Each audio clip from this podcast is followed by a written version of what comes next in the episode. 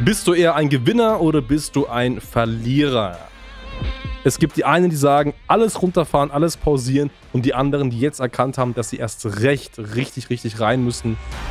Am Ende des Tages wird der Markt so oder so bereinigt werden. Absolut, also ich meine, jeder entscheidet selbst, ob er ein Gewinner oder ein Verlierer ist, ist ganz klar. Und ich verspreche eins, die starken Makler haben immer eines im Hintergrund und das ist ein starkes Online-Marketing. Sie sind stark digital sichtbar, Willkommen zurück zu einer neuen Folge von Marketing, das dominiert. In der heutigen Folge reden wir darüber, bist du eher ein Gewinner oder bist du ein Verlierer? Das heißt, für dich als Immobilienmakler sehr, sehr, sehr, sehr direktes Thema. Zählst du eher zu den Gewinnern oder zu, zu den Verlierern?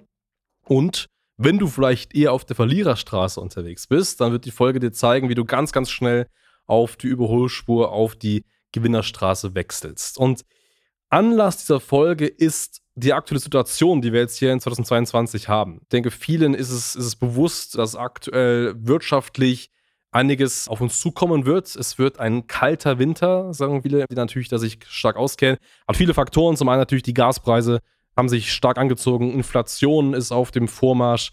Preise an sich werden teurer. Wir haben politischen Konflikt in Osteuropa. Also viele, viele Punkte, Lieferengpässe die einfach irgendwo dazu führen, dass es natürlich auch für die Unternehmen schwieriger wird, weil wenn es Lieferengpässe und die ganzen Punkte gibt, dann wird automatisch die Kaufkraft von Personen sinken.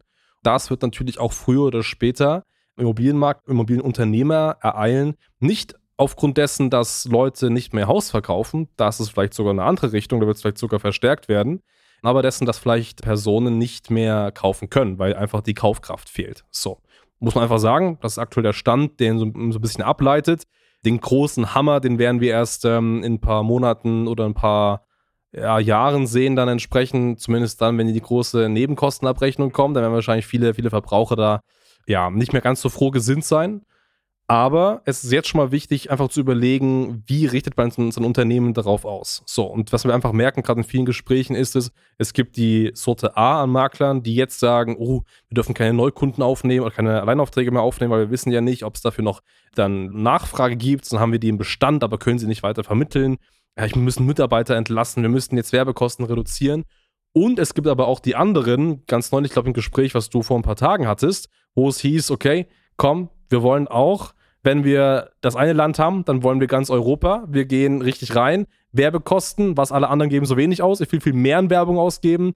Also es gibt die einen, die sagen, alles runterfahren, alles pausieren und die anderen, die jetzt erkannt haben, dass sie erst recht, richtig, richtig rein müssen und skalieren müssen. Und ähm, wie du für dich entscheidest, was der richtige Weg ist und wie du auch auf die Skalierungsstraße kommst, darum geht es heute. Absolut, also ich meine, jeder entscheidet selbst, ob er ein Gewinner oder ein Verlierer ist, ist ganz klar. Das Szenario, was du gerade angesprochen hast, ja, wir hatten diesen einen Kunden, wo ich gesagt habe, okay, wie weit möchtest du es ausweiten? Er sagt, naja, wenn ich jetzt hier mein Land habe, habe ich kein Problem, in die Nachbarländer vorzudringen, weil er ganz klar die Devise er so, ja, es ist schwierig aktuell, Zinserhöhungen und so weiter und so fort.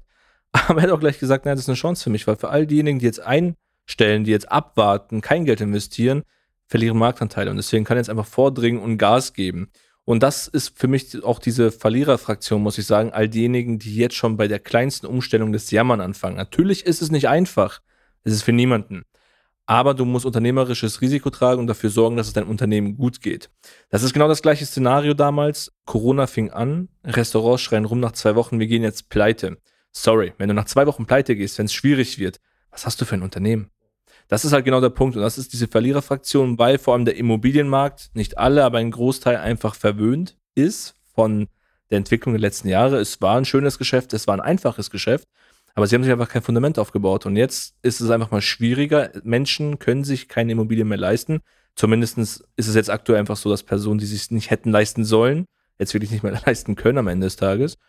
Ja, und viele Makler waren einfach darauf angewiesen. Und diejenigen, die einfach groß sind und die Gewinner sind, mit denen wir auch sprechen, die sagen, ja, klar haben wir auch einen kleinen Rückgang, aber jetzt umso mehr. Uns ging es die letzten Jahre gut, ich kann jetzt investieren, ich kann jetzt Gas geben und hole mir die Marktanteile ja, zurück. Ja.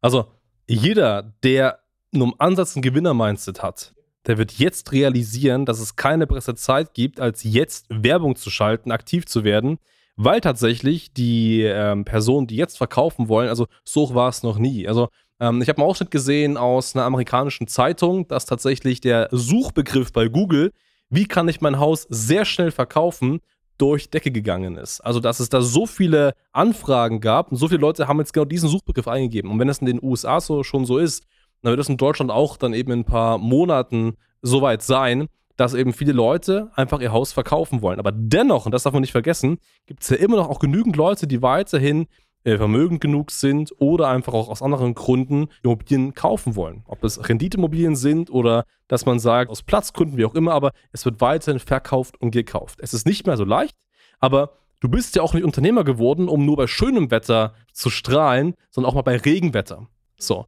Und deswegen, wenn du jetzt sagst, ich stecke meinen Kopf in den Sand, ich mache jetzt nichts mehr, ich fahre alles zurück und mache erst wieder irgendwas, wenn das schöne Wetter ist, wenn die Preise sich normalisiert haben, wenn die Zinsen sich normalisiert haben, dann verspreche ich dir eins, dann wird bis dahin dein Geschäft gar nicht mehr existieren. Das kann passieren.